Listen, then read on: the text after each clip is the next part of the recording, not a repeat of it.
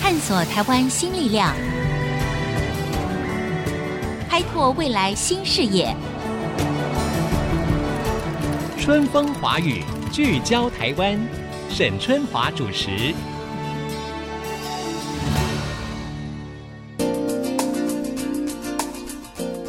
我是沈春华，很高兴呢再度在空中和大家相会。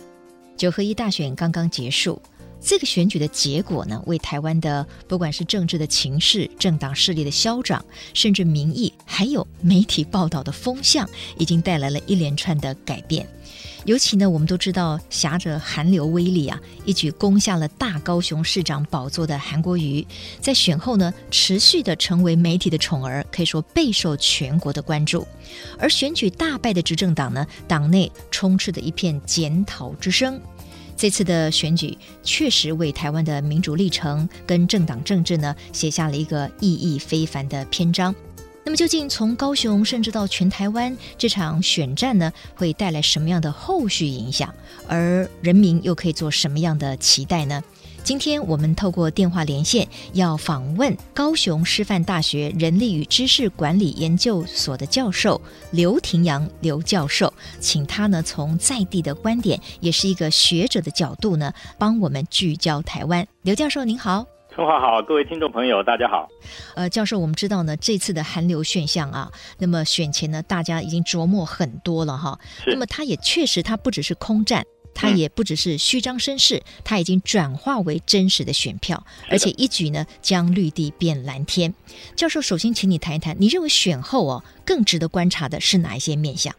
呃，目前呃，韩国瑜正在非常努力的在找他的小内阁啊。，对，没错那，他现嗯在等于是两面在进行，一方面就是要赶快的在就任之前，他要把他的内阁确定下来；，另外一个就是很快的必须要把他选前所承诺的，嗯要把高雄翻转的这个部分，他必须对很快的能够看到一些成效。是所以我们可以看得到，它现在的主轴就是放在这两边。那这两边的努力呢，在这个呃小内阁的人选方面，它并没有像呃上一次台北市的柯文哲他就任之后呢，他有嗯各种各样的新的这个创意，嗯就是在内阁人选的这个呃寻找的过程当中，他对透过各种的包括自我推荐、嗯海选等等各种是嗯各样的方式来进行。那目前看起来呢，韩国瑜他是采用比较传统的方式，就是由他去找到他心目当中认为可以快速的就位，并且全心全意为了高雄市政来努力的这一群人。对，那么没有另错外一个方面呢，就是在赶快的看到一些成效的部分。嗯之前我跟一些媒体朋友在进行讨论的时候，也有讲到，可能还是要回到选战的时候所讨论的空战、嗯空军跟陆军的两个面向。那么空军的面向呢，就是对于这些大企业的重大的投资，它必须得到一些宣示的效果。那我们可以看得到，啊、韩国瑜在这个选后立刻透过杨秋兴跟嗯郭台铭也谈上话了。他嗯希望能够郭台铭能够承诺啊、实现他之前在这个马英九选总统的时候承诺要在高雄投资，并且扩大一个就业人数的一个当时的承诺。现在后续会如何？红海那边基于这个企业的经营状况，所以还没有做出很很好的承诺。嗯但哼是在另外就是有一些建商嗯或者包括我们高雄的在地的很重要的企业家，就是林一手先生，是他也是出来讲说嗯，他准备投资两百亿做一个水什上么乐新的园新的乐园等对等。对那这一些是属于空战的部分，嗯就是要让高雄市民看得到未来的投资会源源不绝的进来。嗯那么陆战的方面呢，有两块，一块就是我们高雄在地的消费必须要快速的看得到成效。是那在选前呢，很多这个所谓的韩粉扩及全台湾，也不只是高雄人，他们都讲说，如果韩国瑜当选了，我们要到高雄如何的去进行消费，这些要落实，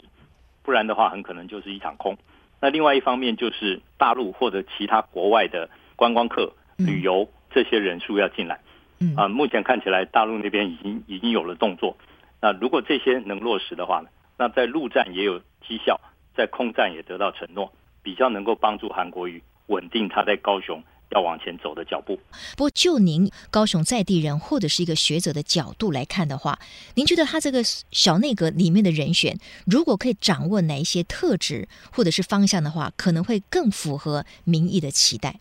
那韩国瑜在选前他有承诺，他的局处首长都必须要跟他一样能够接地气，对，他当时承诺的是要能够去比较弱势的家庭，每个月要去至少要停一天，去听庶民的声音，去真正了解市民的需求。对，那所以，如果找的是学者，或者是呃在企业界服务很久的，那他们平常没有做过这样子的接触的话，那很可能会流于形式。所以这个部分的共识必须要很深刻的一个建立，嗯哼不然的话呢，最后还是会变成说政策在跑，但是人民的声音没有没有办法有传递的管道。那这样子的话，对于韩国瑜的这个未来的走势，想起来会是有一些负面的影响的。呃，我们观察这一次的这个大选哦，尤其是到了选后，我们从最近的这个媒体上面来观察哈，就是韩国瑜已经成为这个蓝绿各个不同的这个政党的讨论，或者是甚至各家媒体的一个关注的重点。是的那，我们很少看到一个地方首长的选举啊，嗯当选人呢他会受到这么高度的瞩目。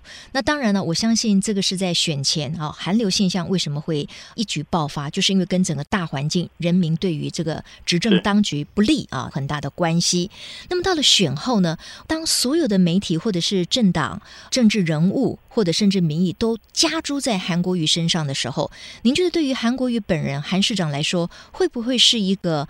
太重的一个担子跟一个压力？呃，压力肯定是很大的。我们是最近在很多这个网络上的东西，现在传统媒体已经不做报道 了，但是其实呃有准备要扯后腿的，嗯嗯嗯有准备看好戏的，是呃或者是是他有时候一些发表马上就会被批评、被指教的，嗯嗯这种现象越来越越明显。嗯嗯那也就是说，其实韩国瑜想要定下心来，按自己的步伐对去好好的前进的嗯可能性，其实是蛮低的。对，因为现在对蓝的嗯跟绿的两边都在防止这个寒流效应嗯嗯继续在选后扩散，所以嗯哼呃，韩国瑜如果要在高雄能做出一点成绩的话，嗯他要克服的障碍其实是非常非常多的，包括他自己所选择的人选对内部的问题嗯嗯，还有就是民进党的中央原来承诺的很多东西能不能到位，嗯哼还有就是反对的民众真的能够像陈其迈所讲的，我们大家一起来为高雄来祝福韩市长吗？对，我觉得对这个可能性也不高。所以嗯，呃，韩国瑜所面临的其实是一个非常艰辛的挑战。嗯哼那在地的人当然希望，既对然把希望寄托在韩国瑜身上，嗯而且希望他能够做出成绩，我们会愿意给他一点时间。可是，任何事情如果能够先看到一点成效的话，嗯后面的给他的宽容度就会更大。嗯因此，韩国瑜现在很重要的就是要立刻做出一些让大家有感的成绩。是教授，呃，韩国瑜这次呢，他会一举在选前大家可能初期的时候大家不看好的情况之下，嗯居然可以声势大涨，然后一举拿下了大高雄，已经写下了高雄惊奇。那就像您所说的，他会选战会成功哈、可能跟他不是从蓝绿对立的角度来看，是他从人民需要的东西来看啊、是然后他也说，他在国民党内其实原本是爹不疼娘不爱，所以他基本上也没有所谓的国民党的政党的包袱。嗯那也是因为这样子，他可能说服了很多中间选民。是可是选后呢，就如同教授您刚刚所说的，您觉得他有办法完全不去背这个所谓的国民党的政党包袱吗？因为一场选举选下来，也有很多人帮了他，这里面当然也有党内的这些大佬啊，或者是说过去的这个政治势力。是对于韩国瑜来说，他可能会动辄得咎，他要真正的完全去施展他个人的一个相对客观的抱负。你觉得是，尤其是来自于国民党内部的这种压力或者是人情，他有办法躲得掉吗？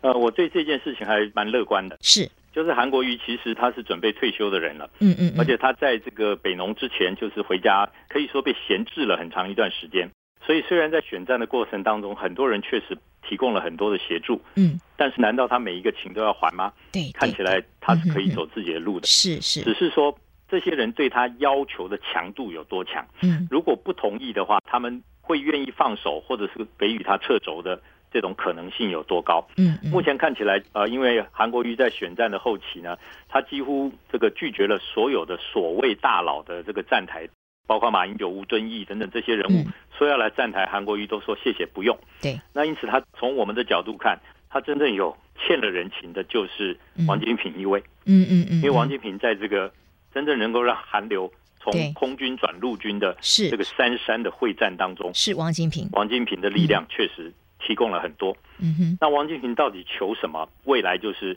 韩国瑜能不能摆脱国民党的束缚的一嗯个很重要的指标。没错。对于这个韩总，就是韩市长来说，哈，他最应该要惺惺相惜的，他最不能辜负的就是高雄市民，就是把是的那一票是的投给他的市民，而不是围绕在他身边所谓的政党或者是这个利益的这个结构。我相信以韩总的聪明，跟他可以打赢这场选战，哈，只要有民意的支持他呢，就像这个刘教授所说的，他应该相对来讲可以有一个全新的开始。我们再把这个议题哦放得高一点，就是说这次看起来呢，以高雄为首哈，因为这个韩市长他已经说他要组一个两岸工作小组嘛哈是，也有很多蓝营的县市长呢已经呼应了他这么的一个说法。嗯，那你觉得像这样子的话，有可能真的所谓的以地方包围中央，为这个中央的两岸关系跟政策带来些许的影响吗？你觉得有可能吗？我觉得可能地方跟中央会各行其道。嗯目前看起来，呃，民进党中央的检讨方向似乎不是朝向两岸关系的不稳定嗯而带来这个选局的翻转跟变化。嗯目前看起来是认为改革力道不对，或者是方向用错，嗯，所以对于两岸关系的检讨，目前没听到。对，那因此，我的判断是，各个地方政府必须要自求多福。嗯，那从这个呃大陆国台办所办的这个记者会，马晓光所讲的内容，看起来嗯大陆也是这样认为的，嗯，就是他们不认为啊、民进党会因为这次的败选而是改变他们对两岸的立场。嗯哼，那因此，如果要从政策面来讨论，呃，有没有可能两岸做任何的改变或者改善，有点期望太高。 OK，但是地嗯方首长他可以怎么样在他的权限之内，嗯使得大陆愿意释放的善意，可以快速的成就他的执政的表现。这个是地方首长每个人都要去思考的。嗯嗯，有的人，比如说像侯友谊对跟韩国瑜，直接讲说他们乐观其成，嗯而且愿意配合。嗯但是这个卢秀燕似乎就没有对他在说这不方要面有常太多常态的来着力设啊哈，所以呃，韩国瑜我觉得他一定会用很大的力气，嗯因为他选前所讲的呃，货卖出去，人走进来嗯以，及高雄发大财，啊、呃支持九二共识等等，其实都是标的，都是朝向中国大陆的善意的。嗯因此，在这个方面，可能相关的这个活动会有非常非常的多。嗯，好，我想我们在选后来观察政党的势力的消长，还有就是每一个当选人他所面临的挑战，我们是需要一点时间的长度跟宽度来作为一个检验的。那是的广告回来之后呢，我们要再继续请教这个刘教授的呢，就是这一次。可以说，在整个全台湾蔓延开来的一股不可忽视的力量，就是中间选民的力道。嗯那也因为中间选民的大幅要进，一直以来的蓝绿基本盘是不是真的消失了呢？那么政治人物如何回应这个所谓中间选民的大要进？广告回来之后，我们继续来请教刘教授。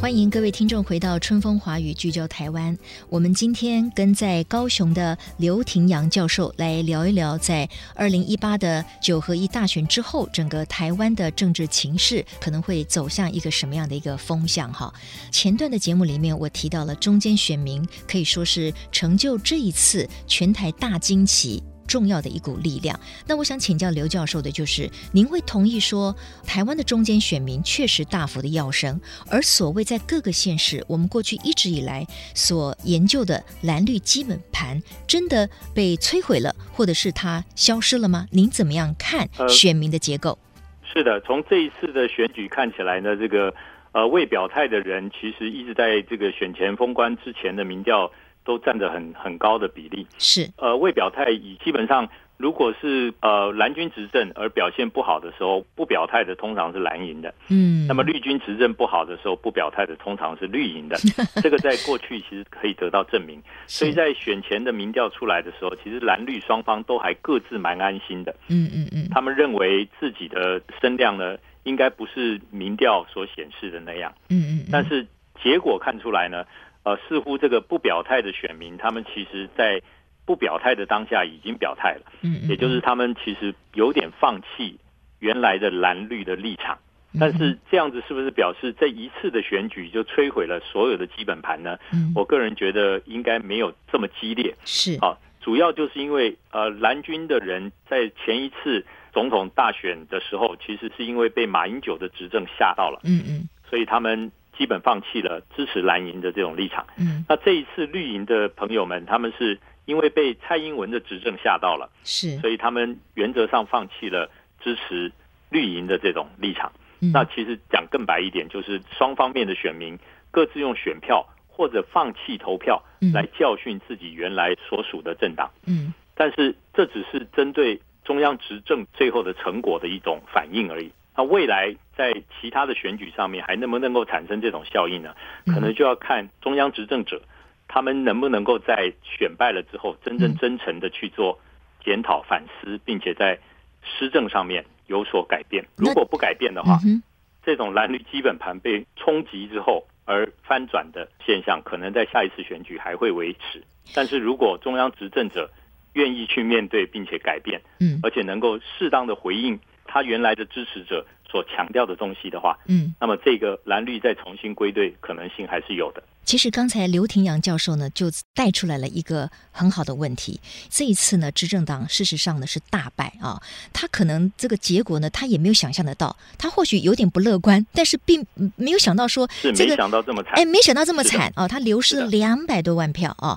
对那您认为这样的结果真的会带给执政党更深刻的反省吗？本来我们在这个选举的隔天都很希望蔡英文能够除了下诏罪己之外，嗯，他能够真正有很明显的改变。是，但是目前看起来，呃，蔡英文讲的是改革没有受到肯定，嗯，还有选民跟不上我们的脚步，对，嗯所以哼目前看起来，嗯，刚才我们希望执政者能够改变的那个愿望对，可能要落空。可是他们党内现在有很多人出来炮声隆隆，而且是呢的还说 什么呃，民进党从过去的党外时期的这种民主的这个理想，变成了好像一言堂。难道对这些他们党内的同志的这种批判，不会给他们当局带来某一些的影响跟冲击吗？呃，是会的。不过，因为您刚刚提到的这一位林淑芬委员，她嗯其实之前一直就是在民进党内是扮演乌鸦的角色，是 是，他也好几次都违抗了这个党的命令，对所以他的这些意见呢，很可能还是会被当作是比较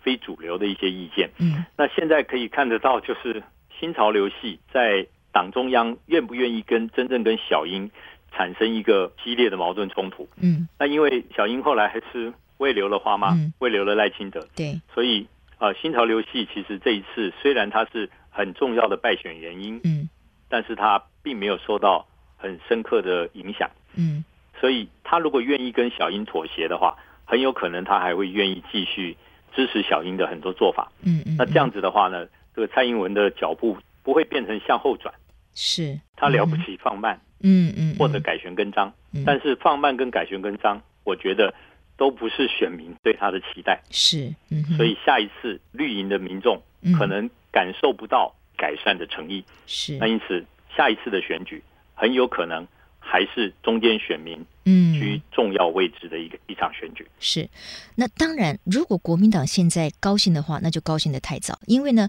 国民党这次虽然拿下了十五个县市哈，嗯那民进党流失了两百多万票，但是很多的选民呢，在选前就说，哎，他们选人不选党，其实这也是这一次高雄能够翻转的一个很重要的原因。重要原因、就是哎是的，很多的选民他就表明说，我还是不喜欢国民党，我还是不支持国民党，但是呢，我们对民进党已经失去了信任，所以我要把这一票投给韩国瑜。所以刘教授，您认为说国民党他当然如果自认胜选，那就是画错重点了。嗯那你认为蓝营要如何在选后真正能够强化他的体质，重振旗鼓呢？是呃，我们离二零二零时代很近了。啊嗯那接下来所有的这些有意参选总统的，以及包括这一次的立法委员的嗯啊哼补选，以及二零二零年准备进行的立委的这个选举，可能都会引发一些人来争权夺利。嗯所以大家可以看得到，蓝营在这个选后呢，马上就又出现了这个巩固领导中心的这一些声浪，包括希望能够把功劳给吴敦义，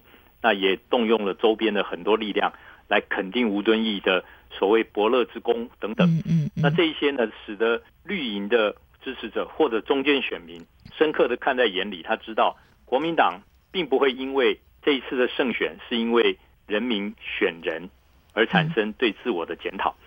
所以蓝营在未来，他也只能还是要提名会受到民众欢迎跟接受的人，是用这种方式，嗯也就是真正挂上国民党这一个标记，而能够让民众对你产生信任的可能性其实是蛮低的。嗯嗯，当然，这样子的一个结论呢，它是有前提的，嗯前提就是吴敦义继续担任党主席。嗯那国民党的这个主轴并没有太多的改变。嗯哼如果吴敦义卸任了主席，嗯或者有新的代表性的人物出来的话，对那可能会对过去的一些路线进行很深刻的检讨。嗯这样子的话呢，未来国民党所代表的一股力量嗯啊、很可能借由韩国瑜，如果他执政可以很顺利的话，嗯那也许会重建人民对于国民党的这个刻板印象，翻转原来的刻板印象，嗯而去建立一个新的形象。但以目前来看呢，嗯因为国民党内部的这些大佬们，他们还是个个觉得自己在这一次的选战当中是很有功劳的，哎鞠他躬们绝没有尾，真正嗯看到民众其实不是选国民党，对，他是因为嗯讨厌民进党，嗯没所以错教训民进党，是那跟你国民党一点关系都没有。嗯嗯那嗯这个事实，如果他们不愿意去承认的话，当然不愿意承认的原因，就是因为他们有马上又有新的选举在等着他们。对他如果承认的话，表示他没有任何功劳，嗯那他在后面的竞逐大位的历程当嗯中，他就没有可以去增加自己筹码的地方，等于说双方都撑住，都不愿意去承认啊、选民要教训的民进党是哪一个部分，嗯或者选民不喜欢的国民党是哪一个部分。嗯这也是我们这一次选举结束之后最遗憾的地方，嗯嗯就是嗯民主政治难道真的只是两个政党的轮替吗？是是那如果两个嗯政党推出的都不是我们喜欢的人，嗯嗯我们只能不断的从比较不讨厌的人当中去选举吗？嗯嗯如果这样子的话，民主有什么意义呢？是嗯好，这是也。是我们要去思考的一个一个方向。节目的最后一点时间呢，我想把焦点呢再回到高雄市啊，毕竟呢这一次呢在九合一的选举当中呢，高雄市呢是全国甚至海内外全世界瞩目的一个焦点。是如果未来高雄真的经济能够发展，就是应验了所谓东西出得去，人进得来，高雄发大财的话，嗯那么高雄呢绝对是整个台湾的一个指标城市啊是。韩国瑜未来的政治能量当然就会不断的提升当中。那是我们来看一件事情，就是说，在选后呢，哎，我们发现，哎，果然好像很热闹哦。很多的企业主都表示说，嗯，要考虑到高雄去投资。比如说，全国商业总会呢，就说想要带两百家的这个企业。厂商到高雄来听简报，考虑到高雄投资。那韩国瑜自己也说，有一家科技公司原本要到新竹的，现在可能要到高雄去设厂了。是您认为像这样的一个效应哈，它是不是真的会落实？就是坐实了这个韩国瑜所说的招商引资，高雄真的要发大财了吗？呃，这是我们期待的。是呃，当然，全国商总这些朋友们，他们本来就是搞政治的啦。嗯啊虽然他是商业 人士，不对过对对，他们其实也就是政借着商嘛，很难划这分、啊，政商很难划分嗯的。对，所以现在看起来，这个韩国瑜他是国民党现在唯一具有全国声望正统性的一个一个代表性的人物。对对，那我们来投资他呢，其实稳赚不赔嘛。嗯那我现在带两百多个人来，到底能够成就一些什么事情呢？其实还有很多很多后面的问题。嗯，但是嗯至少我们可以确定，韩国瑜不会像当年郭台铭要来高雄投资的时候，只能见到市政府的副秘书长嘛。嗯嗯，至少郭台铭如果自己像郭台铭这种等级的企业家，对，他到了高雄的时候，他应该至少可以见得到副市长吧，或者是嗯市长会亲自接待嘛。嗯嗯嗯，那以这种高层的决策，呃，全力推动去做的话呢，对，我觉得很快会看到一些成效。嗯哼可是呃，听众朋友不要忘记啊、是像这种大型的投资呢，它其实能够看到成效，通常也是两三年以后的事情。对对对，因为中间还要嗯经历很多很多的过程，是啊，包括这个审查，包括环评，包括建厂，包括嗯嗯真正招募、开工、订单什么。但是在嗯嗯过程当中，如果陆陆续续的有很多正向的好消息嗯，啊、就算喊话而已，对，愿意喊出我要对高雄投资，嗯哼而且确实看到一些动作的话呢，我觉得就可以给韩国瑜一个支持的力道，使他走的这个方向嗯能够继续坚定的走下去。非常谢谢刘廷阳教授。我自己也是高雄人啊，是我当然希望高雄啊真的能够翻转，然后有经济的活水，然后我们绝对的可以看到像韩国瑜市长这样子的一个热情，而且一个非典型的政治人物，真的可以在高雄带领高雄发光发热。那我必须说，人民的力量还是最伟大的。是的那我们也不要把所有的重担呢都加注在一个政治人物的身上。我们每一个人在各个岗位上、各行各业，我们还是要持续努力。然后呢，我们要给一个对的政治领导人一点时间。当然，我们要听其言，观其行啊，希望他符合所有民意的期待。啊，也希望呢，透过了这次的选举，所有的政治人物可以学习到谦卑不是口号啊，你一定要重视民意，人民才可能会持续的支持你。今天是我们非常谢谢高雄师范大学人力与知识管理研究所的教授刘廷阳刘教授在线上接受我们的访问，刘教授，谢谢你，好，谢谢您，春华，谢谢。谢谢，也谢谢今天听众朋友的收听，我们下一周春风华语聚焦台湾，我们空中再会。